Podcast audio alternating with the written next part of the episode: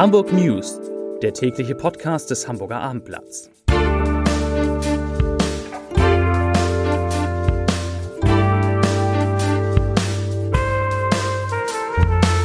Herzlich willkommen. Mein Name ist Lars Heider und wenn ich richtig mitgezählt habe, ist es die zehnte Woche der Corona-Pandemie, also der echten Corona-Pandemie in Hamburg. Und natürlich geht es auch in diesem Podcast wieder viel um Corona. Die Nachrichten werden aber zum Glück immer, immer erfreulicher. Heute geht es um Urlaub in Schleswig-Holstein und neue alte Reiseziele, die ab dem Hamburger Flughafen ab Juni wieder angeflogen werden. Außerdem blicke ich, blicken wir auf die Kitas in Hamburg, die Unternehmen und die Kriminalität in unserer schönen Stadt in Corona-Zeiten. Zunächst aber, wie gewohnt, drei Nachrichten in wirklich aller Kürze mit meiner lieben Kollegin Kaya Weber.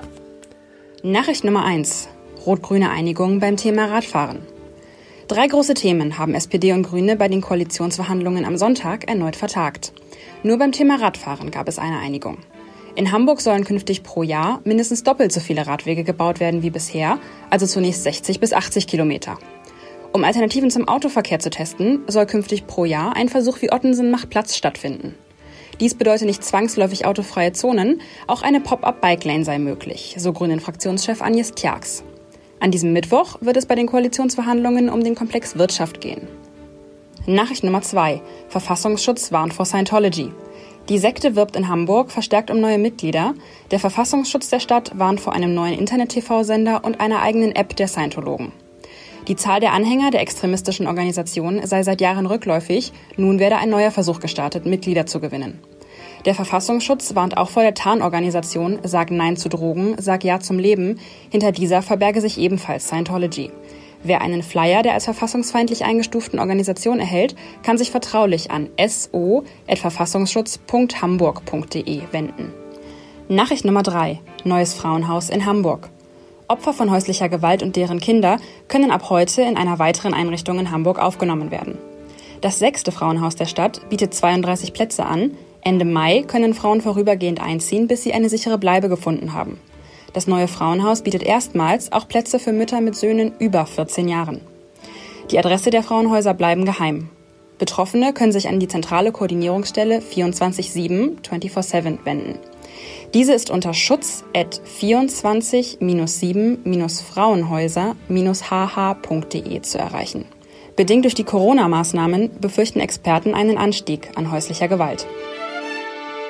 Als vor vier Wochen, als vor vier Wochen mit den ersten Lockerungen der Maßnahmen zur Bekämpfung des Coronavirus begonnen wurde, wir erinnern uns, war die Sorge ja bei vielen in Hamburg und im Rest der Republik groß. Da war von Öffnungsdiskussionsorgien oder gleich Öffnungsorgien die Rede und von Ministerpräsidenten, die sich genau darin überbieten würden. Und ob das wohl gut gehen könnte, ob das wohl gut gehen würde, haben sich damals viele gefragt. Und wir können jetzt nach einem Monat mit relativ vielen Lockerungen ja sagen, es ist gut gegangen. Offenbar haben die Regierungen die richtigen Maßnahmen aufgehoben. Der befürchtete Rückschlag bei den Infektionszahlen ist bisher zum Glück ausgeblieben. Und ich finde, darf ich das einmal sagen, darüber dürfte man sich auch einmal bei aller weiter gebotenen Vorsicht wirklich einmal freuen und anerkennen, dass wir in Hamburg und in Deutschland insgesamt anscheinend auf dem richtigen Weg sind.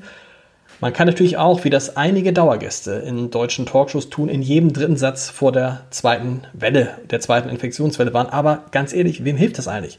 Wenn eine zweite oder eine dritte oder eine vierte Welle käme, ja, dann wäre das schlimm genug, aber deswegen jetzt in gesellschaftlicher Schockstarre zu verharren, das kann doch nicht im Ernst unser Ziel sein.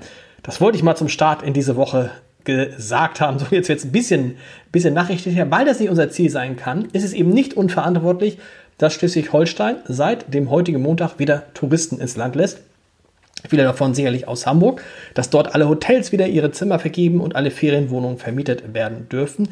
Tatsächlich ist die Corona-Lage gerade in den beiden Landkreisen, in denen, der, in denen der Tourismus am größten und die auch bei den Hamburgern am beliebtesten sind, ist die Corona-Lage sehr, sehr entspannt. Ich habe mir das mal angeguckt. Im Landkreis Ostholstein, zu dem unter anderem Timmendorfer Strand, Grömitz, Heiligenhafen etc. gehören, hat es in den vergangenen sieben Tagen überhaupt keine Neuinfektion gegeben.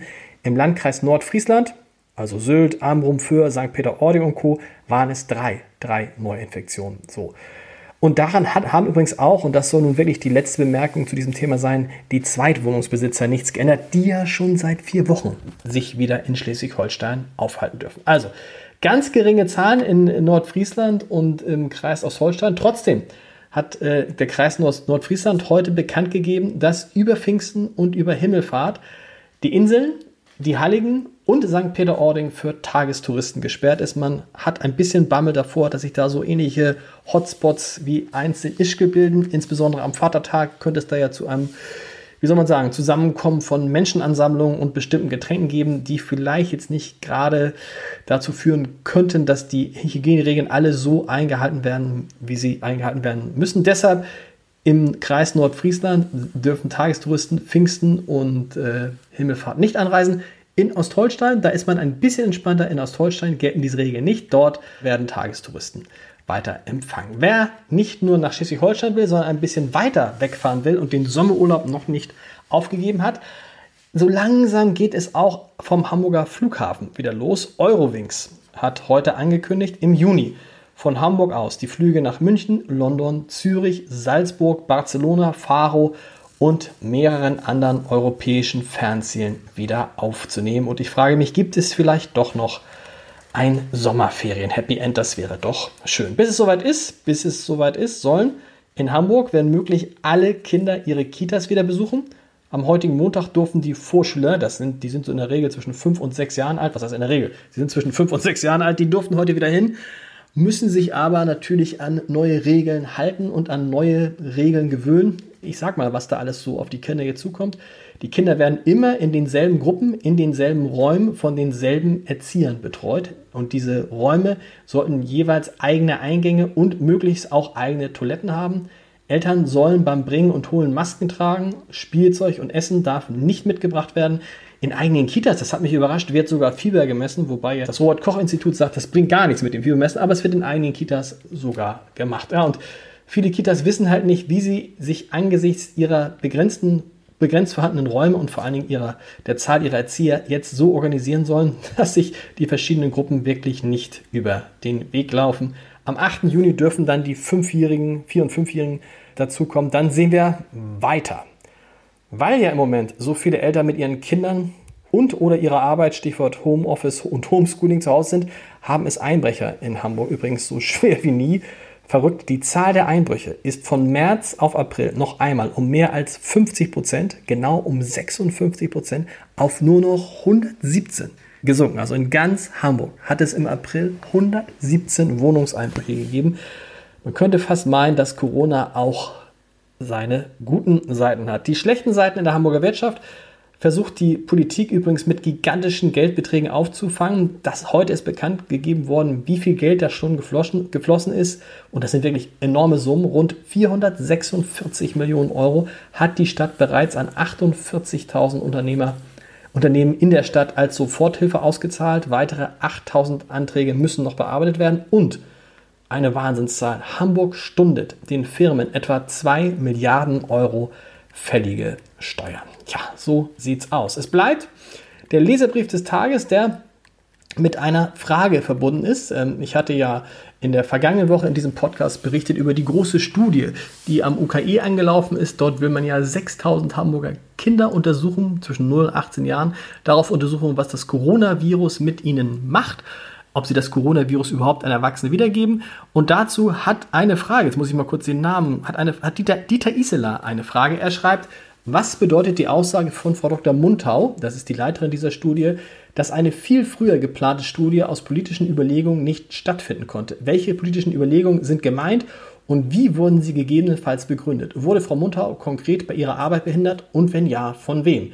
Das sind konkrete Fragen und die will ich auch möglichst schnell und konkret beantworten. Ja, tatsächlich war vor fünf, sechs, sieben Wochen schon einmal eine Studie geplant auf dem Hamburger Heiligen Geistfeld. Sollten 10.000 Kinder im Alter zwischen 0 und 18 Jahren auf das Coronavirus untersucht werden, so in drei verschiedenen Reihen. Das war alles schon ganz gut vorbereitet und dann ist, soweit wir das vom Abendblatt wissen, die Gesundheitsbehörde dazwischen gegrätscht und hat das nicht genehmigt. Offenbar aus Angst, dass sich die Kinder gerade dort infizieren konnten. Deshalb hat sich diese Studie verzögert. Hätte es damals diese Studie gegeben, dann wüssten wir jetzt vielleicht, wie sich das mit Kindern und Corona verhält und könnten vielleicht auch mit ruhigerem Gewissen die Kitas und Schulen öffnen. Ja, Herr Isler, ich hoffe, Ihre Frage ist beantwortet. Wir hören uns morgen wieder. Bis dann. Tschüss.